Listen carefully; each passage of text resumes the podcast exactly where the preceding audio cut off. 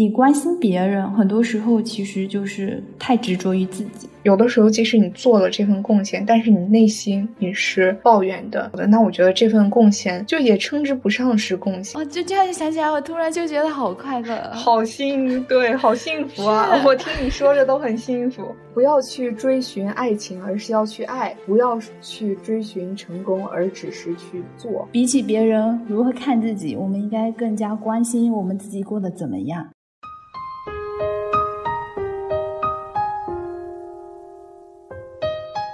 欢迎大家钻进云朵被窝，听两个热爱生活、喜欢碎碎念的零零后女生珍妮和海月熙的电话聊天。在柔软的云朵被窝里，我们共同分享生活中的美好，也一起倾诉成长中的疑惑。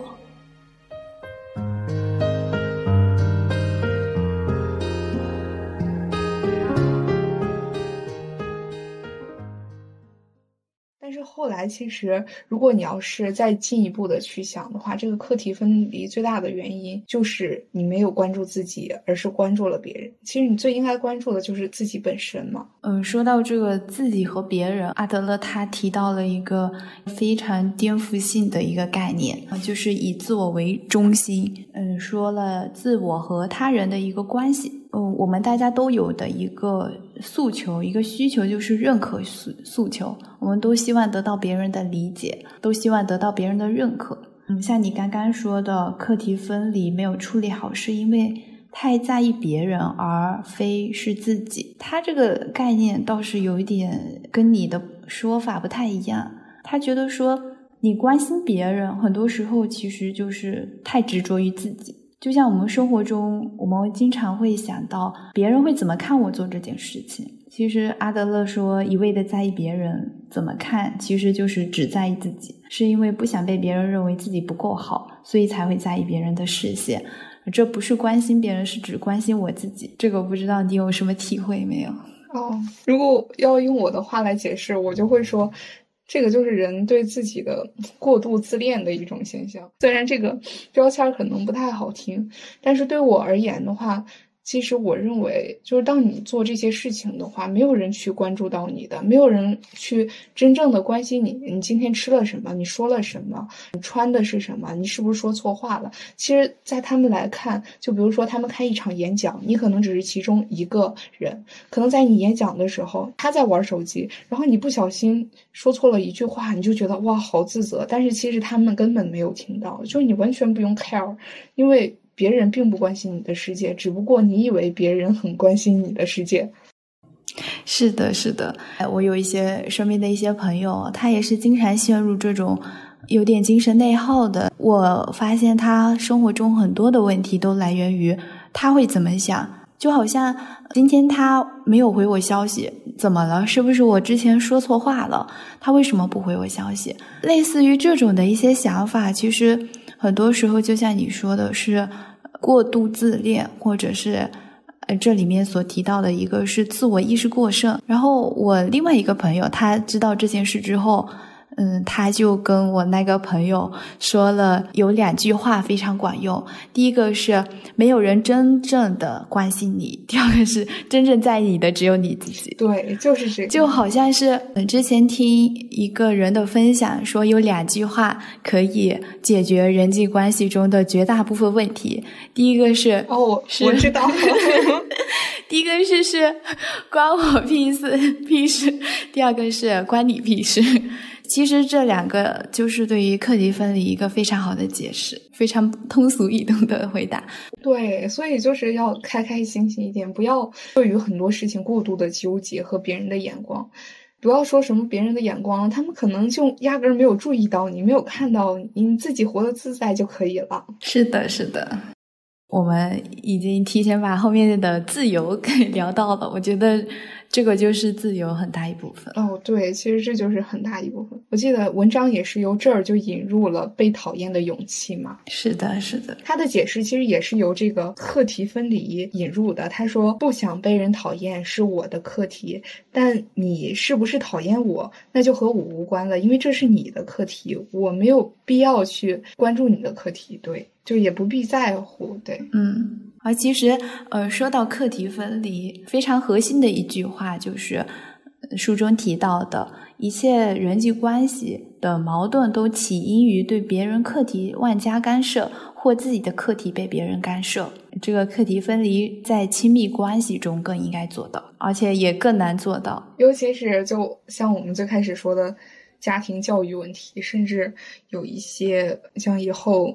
就是未来结婚的这种婚姻关系之间的课题分离，工作关系的朋友之间的关系，都要有一个这种的感觉吧？是的，是的。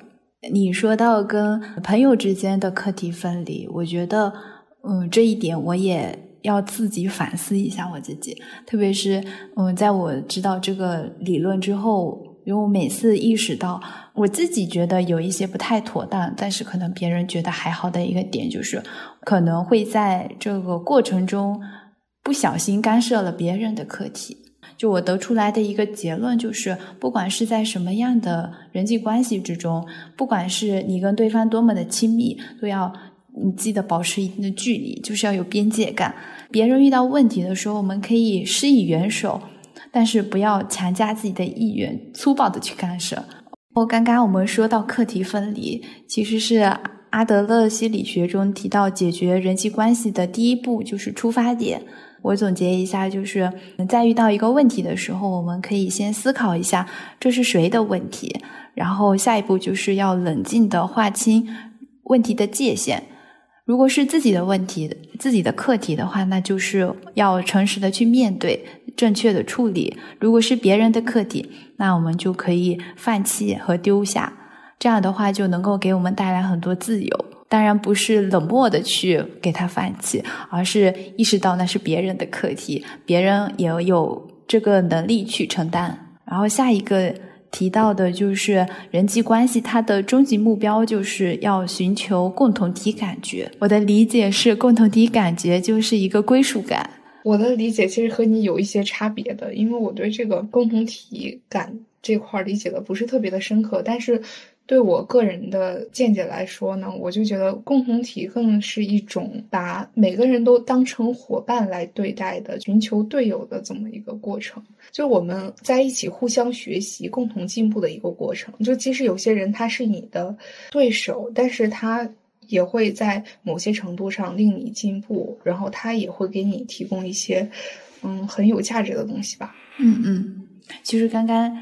说到共同体感觉，还有一部分就是你补充的内容，前提是，呃，把他人看作伙伴，然后在共同体中做出贡献，这样产生的一个归属感。如果把归属感扩充起来的话，就是这么一个。哦，对，那这样我就理解了。是的，是的。我们先理解一下这个共同体。哲人他所提到的是小到我和你两个个体，大到包括整个时空宇宙都是共同体，是一个非常宏大的概念。书中提到的共同体感觉是人际关系的最终的目标。嗯，青年也问到了我非常关心的一个问题，就是那我们怎么能达到这个共同体感觉呢？嗯，哲人就提到了一个点，就是要把对于自己的执着变成对他人的关心。这一点的话，其实就是我们前面所提到的，就是要意识到，嗯，我们不是世界的中中心，只是共同体的一小部分。所以，嗯，如果我们要获得归属感的话，就是要面对人生的课题。然后具体要怎么做，就是要积极主动的去参与和融入，主动迈出一步去面对。因为既然我们不是世界的中心，所以，嗯，我们想要达到归属感，就是需要自己往外去迈出一步。对，要主动去走走向世界的中心，这样才可以找到伙伴。其实说到共同体感觉，在书中也提到了比较具体实操的三个方面，也就是三个关键词，就是自我接纳、他者信赖和他者贡献。那我们就挨个来聊一聊吧。首先是自我接纳，我我先来说一下，就我对自我接纳的一个嗯一个认识和了解吧。书中他提到自我接纳的同时，他也提到了另外一个词，就是自我肯定，然后区分了一下这两个词它的一个区别。我觉得这个还是蛮重要的，因为嗯，自我肯定是很多时候我自己会用到的一些话，就比如我。在呃写考研那篇公众号底下，我说了很多个自我暗示的重要性，就是要自我肯定，我真的可以，我一定行。然后在这本书里，他提到的就是自我肯定是那种，就算我觉得我自己做不到，要强行给自己洗脑的一种话术。但自我接纳就不一样，对自我接纳，它不一样之处在于，它是建立在我们已经认识到本。真的自己是什么样子的，然后接受这个不能改变的自己，然后再去拿出勇气去改变我们可以改变的那一部分，就是自我接纳。自我接纳是一个认清自己的一个很重要的一个途径吧。当你真正认清自己的时候，你才会真正喜欢你自己。不是说你给自己一个就是虚假的优越感，你就会真的喜欢你自己。大家是讨厌这样虚伪的自己的，我们会喜欢一个更加真实，然后更加真诚的我自己。我觉得自己和自己，它也是一种交朋友相处的一个关系。呃，我们也在一点一点的探索自己究竟是怎么样的，然后也是在和自己相处的一个过程。当你真正了解到自己的时候，你才会真正爱上自己。我觉得在自我接纳这一部分。诚实是非常重要的，就是我们要诚实的面对自己，就面对自己到底有哪里不会，然后诚实的去认清它，再去表达它。就像很多时候我在公众号啊，还有日记里写到很多自己的一些呃不足的地方，包括在播客里我们聊到自己的一些世俗上 所谓的弱点，就聊这些的时候，其实也是一种勇气。然后下一个就是他者信赖。书中的意思是要无条件的去相信别人。他也提到了跟他相对的一个词，类似的一个词，叫做信用。叫信用。对，你也记得，信用它是有附加价值的，而信赖它是无条件的。其实信用很好解释，就是像我们去银行借贷，你是需要有抵押的。你第一次抵押，那你还上了，你是一个有信用的人。但是信赖就是不一样，它是全身心的去相信、去信任和贡献的这种说法。就是你有没有体会到你特别信赖某一个人的时候？我可以感觉到我很信赖的，就一些关系，比如说我的家人，我信赖他是因为我相信他能够。他能够接纳我，我能够在这个人面前暴露出最真实的自己。我可以说我自己哪里做的不好，哪里做的不对，而不用担心我会受到批评，我会因为这个，呃，感觉不到，呃，就失去了他的喜欢。我觉得这就是信赖一个非常好的表现。对，有些人你见一面，或者是相处了时日不多的情况下，你就会对他完全的信赖。就像我高中的体委，还有我大学的班长，就是他们属于那种。我见过了几面，说了几句话，甚至没有说话，就通过他们的一些小细节观察，我就对他们完全信赖的这种人，就是我的信赖。信赖体现到什么程度？就是我觉得他们可以带好班级，他们可以就是很无私的为同学们奉献。对对对，我也有这种体会，就是除了家人之外，就是好朋友，是真的好朋友。真正的好朋友其实没有特别多，说朋友有很多，但真正的好朋友。没有很多，那这个好朋友他的一个标准就是信赖，我可以在他面前流露出我最真实的想法。我觉得信赖的原因不在于就是你信赖的那个对象，而在于你本身。我记得书里讲了一个青年人和哲人对话，有一个很有意思的段落，就青年人辩驳到说，如果你要是对他人无条件信赖的话，那你要是被骗了。然后哲人他的回怼他的话就是说。你想想，如果一个骗子，呃，被其他人这种无条件的信任、支持和相信，他还会忍心去骗你吗？欺骗你吗？这样子？虽然，嗯，从理想主义的角度来讲是不会，但是生活中真的会经常有这样的人出现。这也是信赖他所提到的一个危险的、危险的一个后果。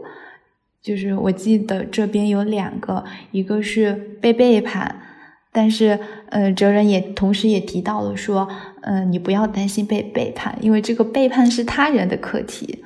还有一个，嗯，你信任别人可能得到不好的后果是，你会感到悲伤和痛苦。当你非常相信的一个人，他背叛你之后，你会有那种非常大的反差。对，是的，是的，大家很讨厌的两件事就是背叛和谎言。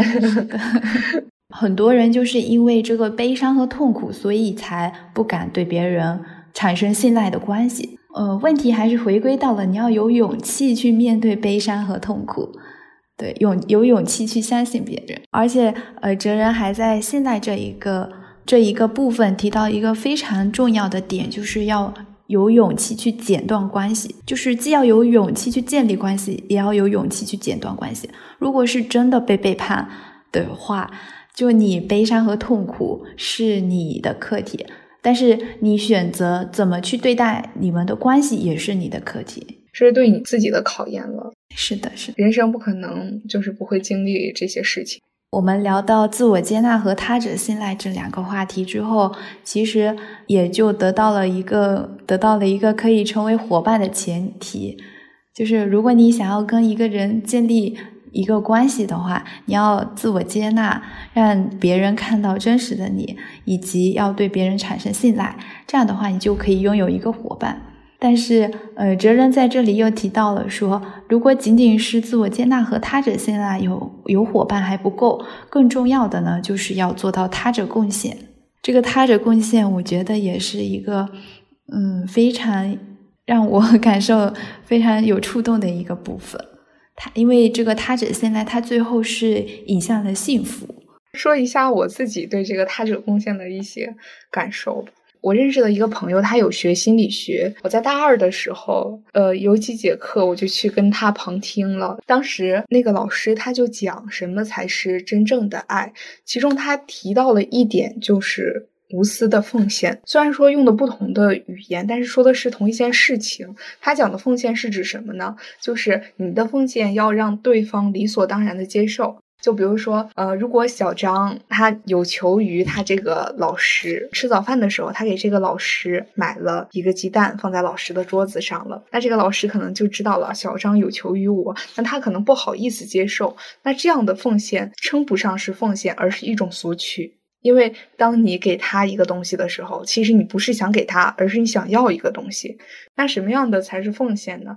就是当我收到这个鸡蛋的时候，我可以理所当然的接受，而且我也不会觉得我亏欠了你。那这样的关系就可以称之为奉献了。伙伴或者是团队里很重要的一点就是奉献，只有彼此真正信赖和真诚的前提下，你才会这样无私的奉献。然后在小组的分工合作，有无数的人跟我吐槽过，就是这个问题很大。然后，呃，他不干活，他干的少，就会最后引出来很多的麻烦。但是对我而言，我觉得，如果你选择他成为你的伙伴了，那你就不要去计较这些得失，你就把他当成自己人。他如果这方面不行，那你就多做一点。当你多做的时候，其实你也不想要什么回报，所有人都看在眼里啊。你真诚的对待他的时候，他自然。不会亏待你哦，你说的真的很对耶。那我就接着你刚刚说的小组合作这一个来聊聊一聊这个贡献者。我最近刚刚结束的一个课程就是一个小组作业，我们组从一开始就是是线上讨论的一个环节，到最后就是其实我觉得大家整体的参与度都没有特别高。我觉得我们组在小组合作这方面就做的不是很好。然后怎么改变呢？就是像阿德勒他所提到的，说这个贡献感其实它是很难的，因为你多贡献，你多做一点，就意味着你要花更多的时间和精力，但是可能是没有回报的，就是可能它没有你想要的相对应的那种回报，而且说你要承担更多的一个精神上面的一呃内耗吧。他提到的一个非常呃具体的一个实施，就是这个贡献不管怎样，不管别人配不配合。不要在意他们是不是要合作，但是这个贡献都应该由你开始。这也是他提到一个非常难的点。然后在现实的生活中实施中，我已经感受到了他的困难。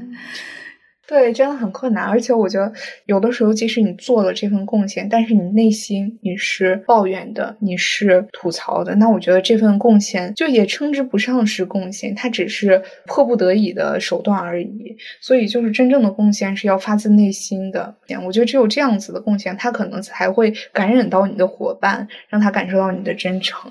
这个他者贡献很难，就是因为他要建立在自我接纳和他者信赖。因为这个小组合作很多时候都是由一些不太熟的人建立在呃组在一起，其实我们都没有特别多的了解。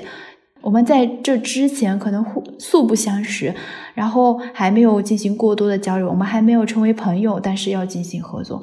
所以我觉得从这件事情得出来的一个结论，或者是得出来一点经验，就是在一个团队合作之前，我们要先嗯建立起一个对彼此信赖的精神，或者是一个氛围，然后这对于之后大家愿意去付出、去贡献是非常有帮助的。对，是的，我觉得这就是核心所在。当你信赖一个人的时候，他不会撒手不管的。是的，是的。那说到他者贡献，就是我还想补充跟我们刚刚说的另外一个角度，他提到的一个价值感和贡献感，这个是我觉得非常核心的一部分。在这本书里，哲人把他者贡献分为了两个点，一个是可见的他者贡献，一个是不可见的他者贡献。就你为别人做了贡献之后，你就可以体会到价值感。价值感它不一定是要做出真正实体的一个贡献，不是说我今天帮你倒了一杯水，呃，确实能让我有价值感。那还有一种呃隐藏的价值感，就是你感觉到了贡献感。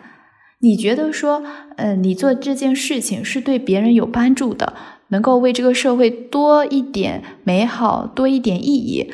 这个贡献感其实就是我们获得幸福的一个非常非常重要的一个来源，它是一种感觉，它不一定是真正帮助别人，而是你感觉你帮助了别人。这种东西其实硬要解释的话，我也不知道该用什么原理去解释。如果让我归结，我就会觉得是人他是向善的一个部分吧。我对这个还蛮有体会的。就我不知道从什么时候开始，我有很强的幸福感。突然有一天，我从别人的反馈，我突然感觉到了，好像我呃，只要去分享我的开心，只要去分享我的一些思考。包括写公众号这件事，是我获得贡献感非常强的一个来源。一些朋友过来跟我说，他真的有这样的体会。嗯，谢谢你的一些分享，我真的能够有从你的一些文字中感受到力量。这些反馈对我来说，就是构成我贡献感很大一部分来源。包括像阿德勒在前面他所提到的一个存在标准和行为标准。如果是按行为标准来说，你必须是做出了什么样的行为，你才有价值感？如果是按存在标准来判断定价值的话，那就是你只要存在，你就是有价值的。突然发现这两个评判价值的标准和这个价值感和贡献感的来源就是可以对应的。我现在是觉得说，我活在这个世界上，我就有价值，我就有贡献了。嗯，你能感觉到吗？而且，对，就是我，我我已经感觉到你的意思。我什么都不做，我就是幸福的，因为我什么都不做，我活着，我就对我爸爸妈妈有意义，我对我的朋友有意义。我发嗯动态呀，发朋友圈，发公众号也好，就这些东西，就是都是我证明我存在的一个渠道。都让他们看到我活着，我活着就是有价值的，就是有贡献的。哦，就这样想起来，我突然就觉得好快乐，好幸对，好幸福啊！我听你说着都很幸福。之前还没有对这个点有特别深刻的理解，但是我今天听你说完，我觉得那对于课题分离其实也很好解释了。你想想，何必执着于就是你弟弟学习不好呢？他存在本身就是一件很幸福的事情了。但如果这样想的话，我们的人生会开心很多。你想想，你也不需要抱怨你的原生家庭，我觉得你可以有一个爸爸妈妈就很好了，你可以活着就很好了，那世界一切都很好了。是的，是的，文章就提到了说，你存在就是有价值的。就是书里他提到了一个已经就是病入膏肓的老人，他活着就是有价值的。我想到了我的祖奶奶，嗯，存在价值这一点，在就年迈的老人身上更加有有体现。对，因为嗯，你说我们的奶奶她年纪都那么大了，她还能为我们做什么？但是。只要他活着就够了，就是我们心里、我们精神就有一个支柱，就是存在的意义。嗯，奶奶是这样，我们大家都是这样。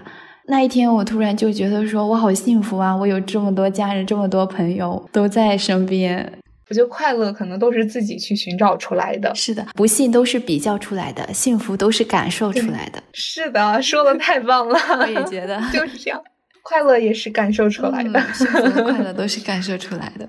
那我们聊一聊文章的嗯最后一部分，也就是嗯我们所提到最后一个印象非常深刻的点，此时此刻，阿德勒他说呃不应该把人生定义为一条线，人生它是由许多个点构成的，所以正是因为这个，我们只能活在此时此刻中。你说的这个，其实和我刚刚说的那个，就是圆的那个理论，它是一样的。我说它每一个点都是切点嘛，就人生不是这个圆，而是圆上的每一个点，在每一个点，它都可以有质的飞跃和无限的可能嘛。是的，是的。你说到这个比喻，我想到就是书中他还提到了好几个验证这一个此时此刻这个观点的比喻，一个是登山，一个是起舞，还有一个是旅行。就这个登山，它嗯提到的一个非常令人深思的一个问题，他说：人生的目的是为了到达山顶吗？如果是的话，那真正的人生是从到达山顶那一刻算起的吗？如果是这样的话，那我们从开始出发到到到达山顶的这个过程，是不是一个暂时性的人生？而我们是不是暂时的一个我？就我看到暂时性，我就会想到一次性。如果是这样的话，那我们的人生也太悲凉了吧？如果现在的我还没有到达所谓的那个山顶，那这样的我是不是就是没有意义、没有价值的？从这个出发，我也以这个案例安慰了一下我快要高考的妹妹。她现在就是处于比较紧张的一个状态，就是高中三年。很多人的想法就是为了高考嘛，那就拿这个爬山做比喻。那高中三年的目的就是为了高考那一刻嘛？那当然不是了。就我给他说的，就是要享受现在高三的每一个时刻吧。因为我觉得高高中三年，包括人生，除了最后的一个考试的结果，还有很多是这个过程和身边的老师、同学一起经历的那些时刻。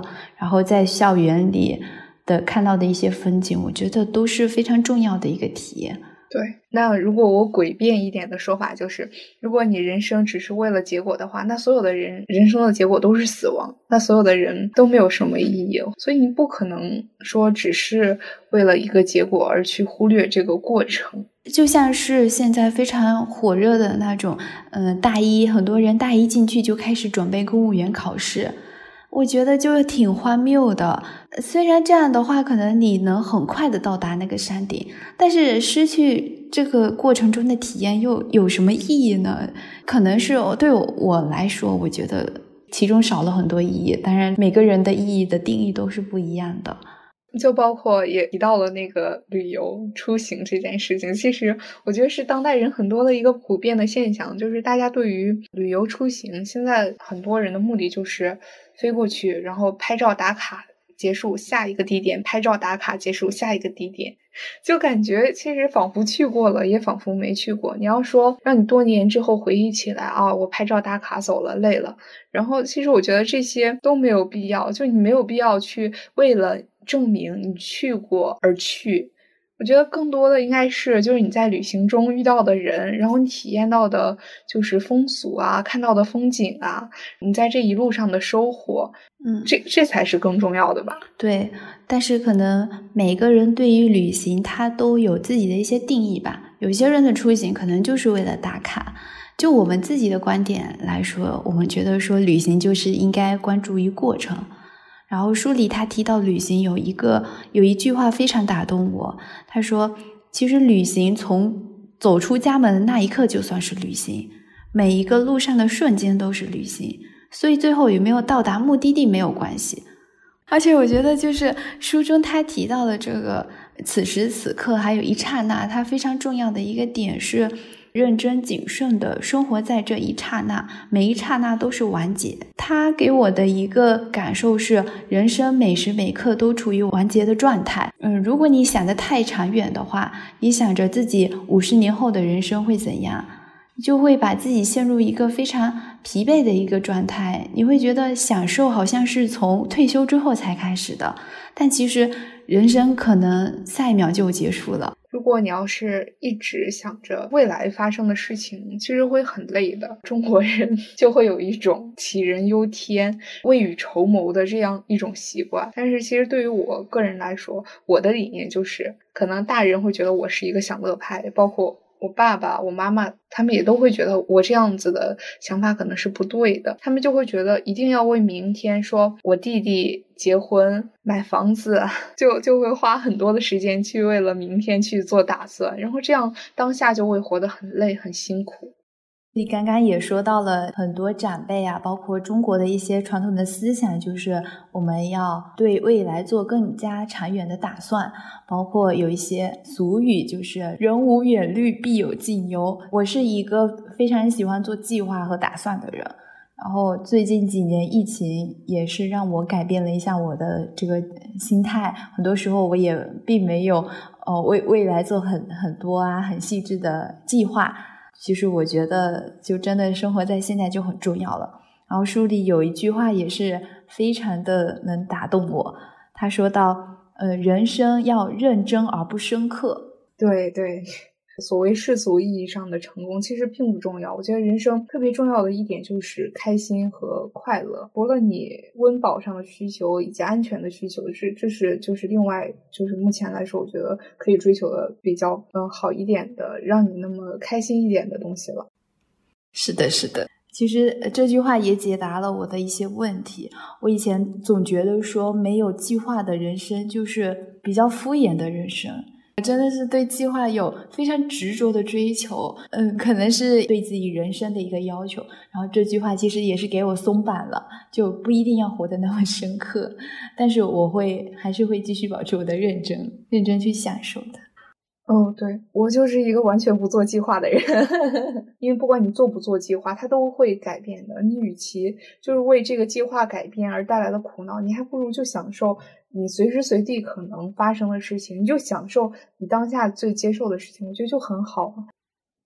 那我们最后就来聊一聊，我们看完这本书最大的一个收获是什么？我先总结一下前面刚刚说的那些话吧。我觉得这本书说的就是，其实决定你人生上限的是我们拥有的勇气。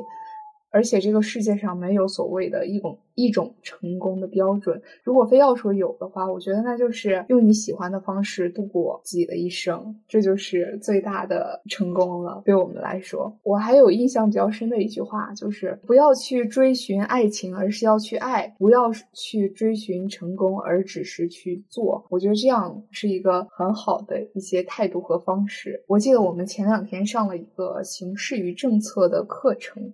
然后老师讲的内容，他就是讲了一个自我革命。听过老师的课，然后看完了这本书，其实他们是属于有一个自我联动的。这本书的题目不就是被讨厌的勇气吗？那我觉得自我革命也是需要一种勇气的。然后老师他给我们提出了三点的建议，然后可以分享给大家。其实他这三点建议，在我看来和被讨厌的勇气的内核讲的是一致的。他讲了三点，第一点就是向善，第二点是向上。第三点是向内向上，可以对应我们刚刚说过的一些自卑感呀、自卑情节呀、夸耀不幸以及课题分离，还有一些勇气。其实，当你想到改变的时候，这些都是一种向上的行为。然后，那向善呢？它就是我们前面有着重聊过的奉献的问题，就是当你真诚的去对别人的时候，它可能就已经是一种向善的行为了。然后，最重要的就是向内，向内是我们前面说的第。第一点就是目的论，我们一定要从我们自身去寻找问题，而不是把问题归因到其他的身上。觉得当我们真正意识到什么是向上，什么是向善，以及什么是向内的时候，我们应该就可以做到真正拥有被讨厌的勇气了。你你说的这个真的就是还挺好的，而且很概括。包括现在我研究生上课的一些老师，他们也会提到向上。觉得说，我获得的最大的收获有两点。第一个就是积极主动，因为这本书让我看到了事情是可以改变的，而且起决定作用的是我自己的这种想法，让我觉得我好像我拥有很多的力量，我真的去可以改变很多事情。不管是我做出行动也好，还是我只是改变我自己看事情的角度也好，事情就会变得很不一样。这就让我能够以更加积极主动的态度去面对世界，面对生活。然后积极主动现在也成了我的，就是相当于座右铭的一个存在。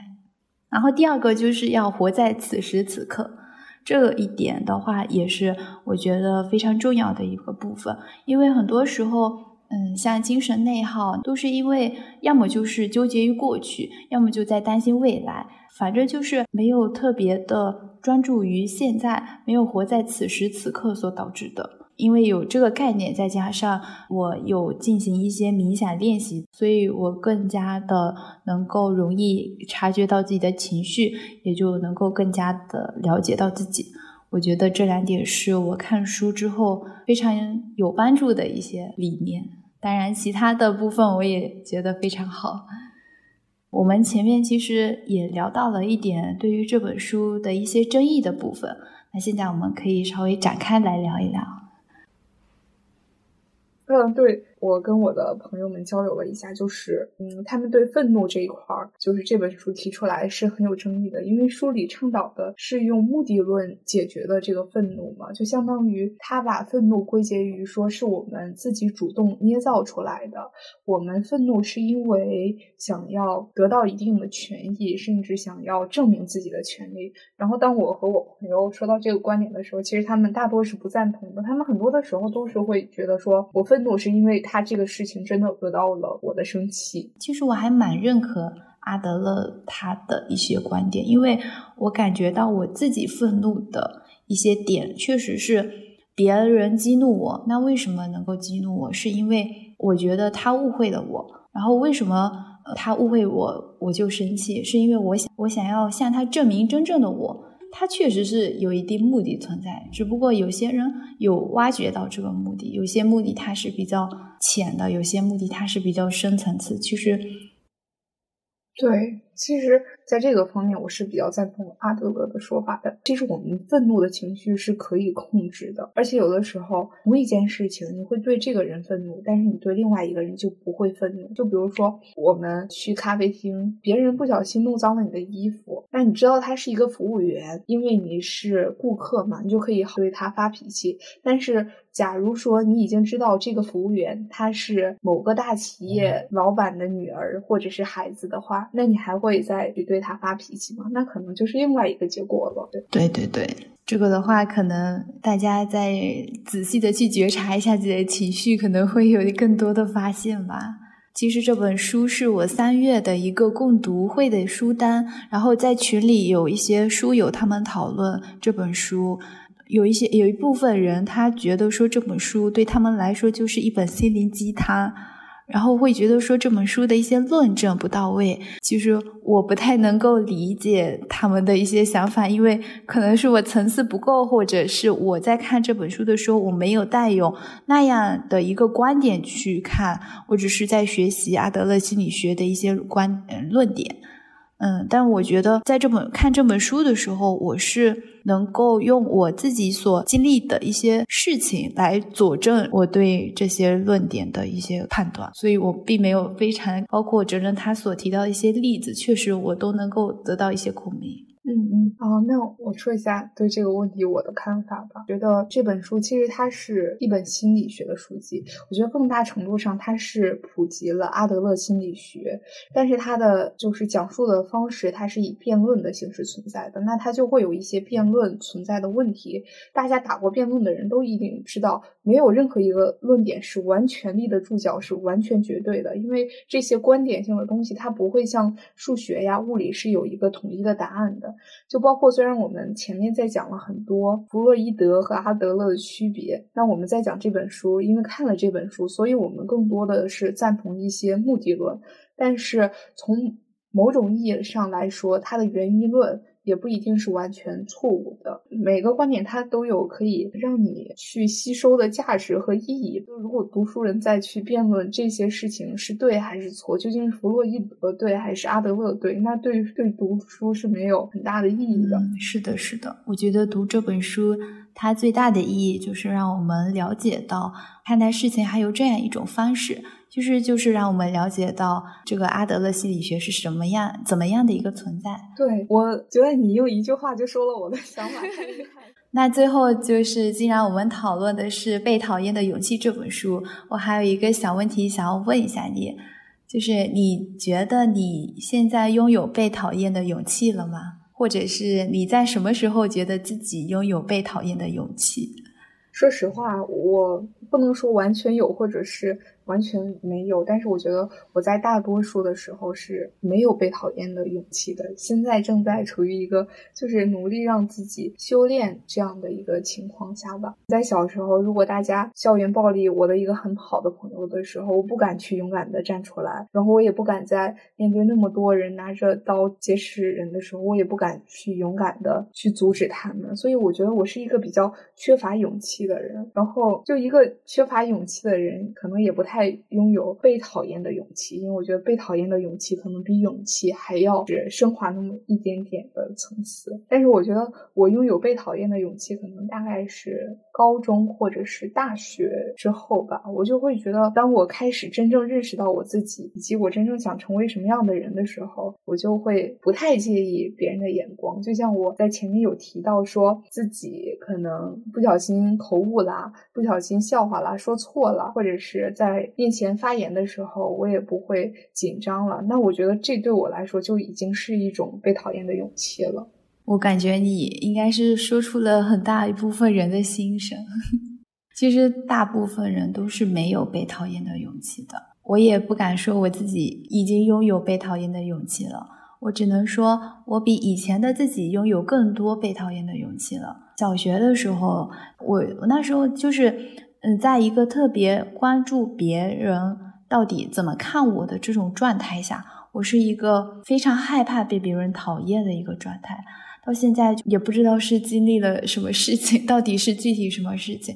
反正到了现在，我觉得自己拥有更多被讨厌的勇气了。说具体一个非常大的改变，在于我敢于公开表现我自己比较脆弱的一面，我自己不敢被别人知道的一面。就是我去年过生日的时候，我在公众号发的那一篇推送，那篇推送是我算是一个人生的转折点。